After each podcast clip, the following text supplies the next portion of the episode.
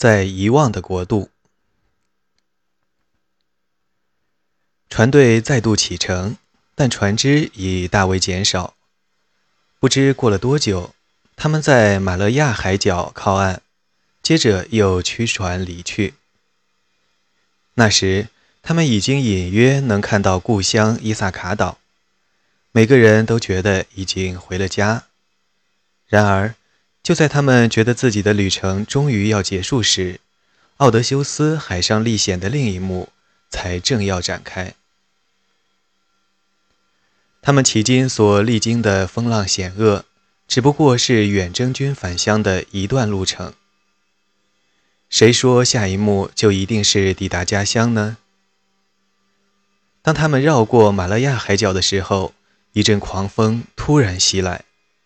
一吹就是七天七夜，把这些希腊人吹到一个奇怪的地方，与他们以前所见过的任何地方都不同。从现在开始，奥德修斯再也不知道自己置身何处了，而他们也将碰到像科科涅斯人般充满敌意的战士。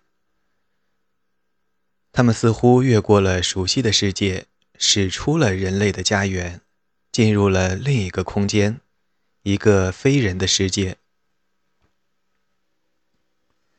从这时开始，奥德修斯遇到的不再是人类，而是吃神食仙影的神奇，如仙女科尔克与卡里普索，还有凶残暴虐的非人类，例如生吃人肉、生饮人血的独眼怪物。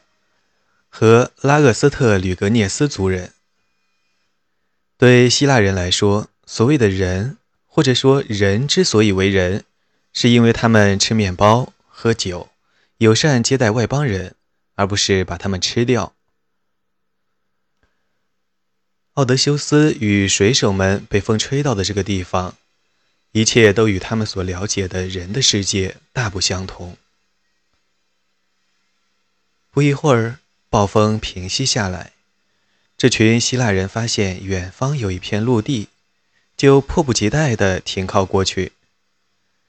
为了知道这里住些什么人，顺便填饱肚皮，奥德修斯派出几名水手去打探当地人的情形。他们受到当地居民的热情招待，那里人人脸上挂着微笑，手上端着食物来招待这些希腊人。他们是食忘忧果的人，一个吃罗陀果为生的民族。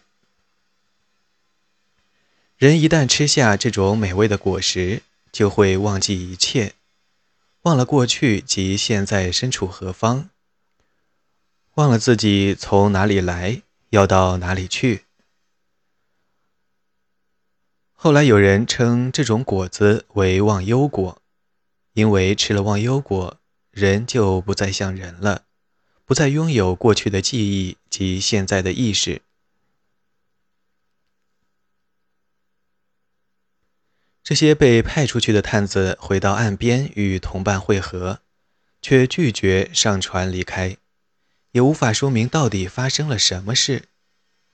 他们就像中了魔法，浮沉在不可言状的幸福之海中，所有回忆都被麻痹了。他们只想待在原地，永远维持现状，再也没有与过去的联系，也不需要筹划未来，更不想返乡。奥德修斯多少猜到了几分，这是个令人遗忘一切的国度。他二话不说，揪起这些人的脖子，把他们一个个扔上船去。在接下来的海上航行中，遗忘记忆的消失，忘记自己的故乡，忘记返乡的愿望，无时无刻不出现在奥德修斯与他的同伴之间。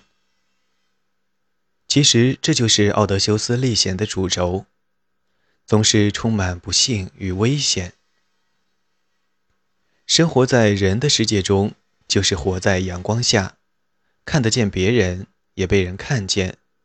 彼此往来交谈，记得别人，也知道自己。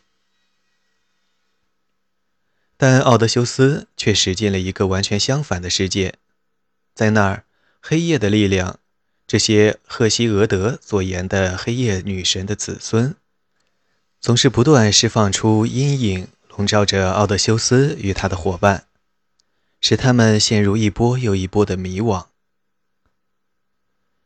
黑夜的阴影就在身旁，一旦忘记自己原本的愿望，就会被黑夜的力量所吞噬。而迷失与死亡也在那儿候着。